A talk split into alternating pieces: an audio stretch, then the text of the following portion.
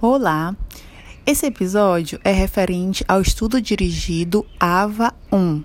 Para você conseguir acompanhar ele com qualidade, tenha aberto no seu computador o seu estudo dirigido, ok?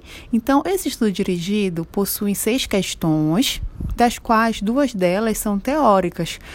Na realidade, a 1, 2 e 3. Por quê? Nessas questões, elas referem classifique o estudo de acordo o tipo. Para você que acompanhou a aula referente a tipos de estudo epidemiológico analítico, a gente sabe que existem em torno de quatro estudos, não é verdade? Que seriam então os estudos de caso corte, caso controle, os transversais e os estudos experimentais. É isso que essas questões estão perguntando a você se você vai ler o contexto dos pacientes, números de grupos, e você vai dizer se ele é um tipo de estudo transversal, controle, corte ou experimental. Seria isso referente à questão 1 e à questão 2. Na questão 3, ele pede para você qual é o estudo e ele pede também para que você monte a tabela. Então, você vai montar uma tabela de contingência ou tabela 2 por 2 Essa tabela é semelhante à da é, a tabelinha que está no exemplo do exercício número 4.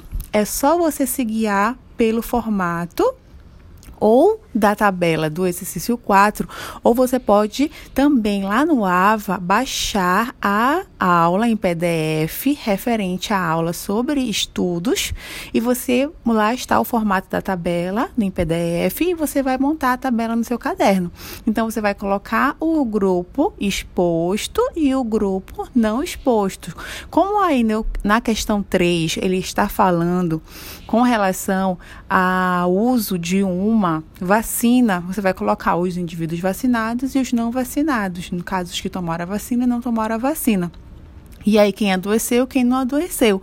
Montando a tabela, na questão B e C, você deve colocar então o risco de contrair a doença, no caso a hepatite, se vacinado ou quando não vacinado. Preste atenção, ele não está pedindo a você o risco relativo ainda nessa questão, na B e na C. Ele está pedindo para você o risco, que seria o quê? A incidência. Ele quer a incidência da doença dentro dos vacinados e a incidência da doença entre os não vacinados. Isso vai dar uma porcentagem que justamente seria o risco de adoecer entre esses dois grupos, tá? Esse é o segredo dessa questão número 3. Já na questão número 4, é, ele mostra, já, já dá a tabela para você com os dados na tabela. Ele pede só o risco relativo. Então, para a construção do cálculo do risco relativo, você já sabe, o risco relativo é, então, o cálculo dele é uma relação entre dois riscos.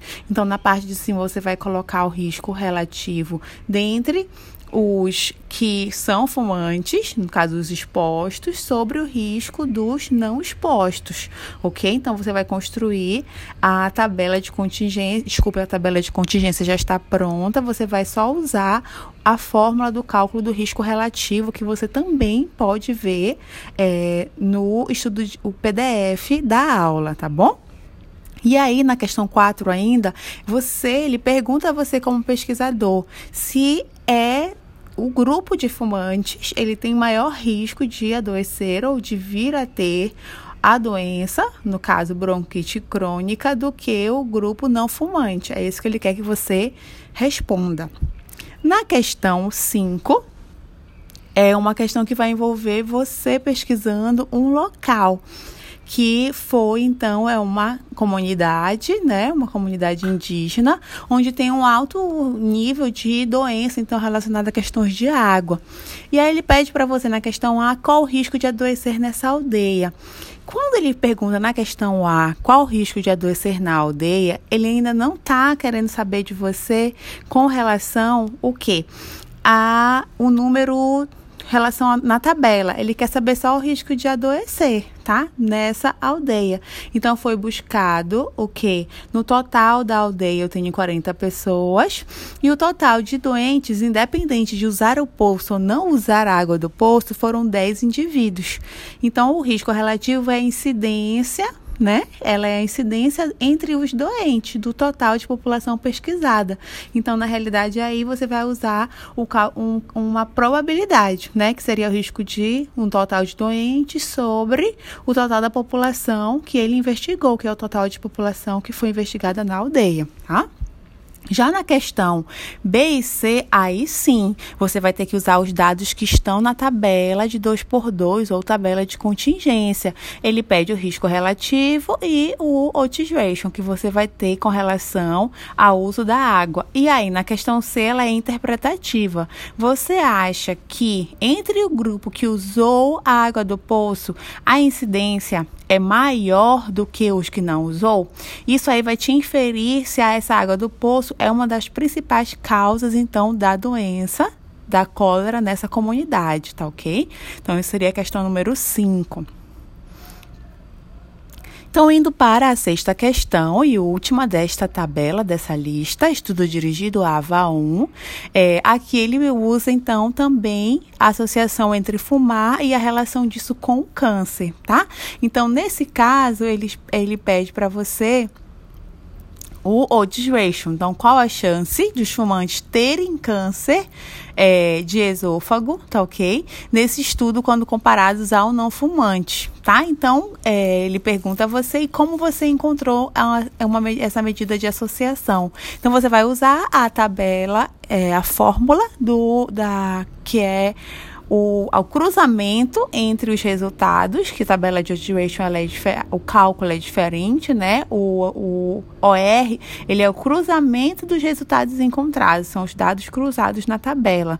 Também a fórmula consta na nossa aula em PDF que está disponível no AVA. E assim você vai encontrar aí a razão de chances de com relação ao câncer. Lembra do nosso conteúdo que aqui ele está é, analisando uma população que já está com câncer. Então, ele, se o indivíduo já é doente, ele não quer saber não tem como ele calcular o risco desse cara adoecer, porque ele já já está doente tem como você calcular a chance com relação ao ademais, fazer uma inferência com relação à chance na população quando os indivíduos, indivíduos têm o hábito de fumar e se isso está relacionado com o câncer. Então seria justamente a razão de chances que é o OR. Ok, então assim finalizamos esse primeiro estudo.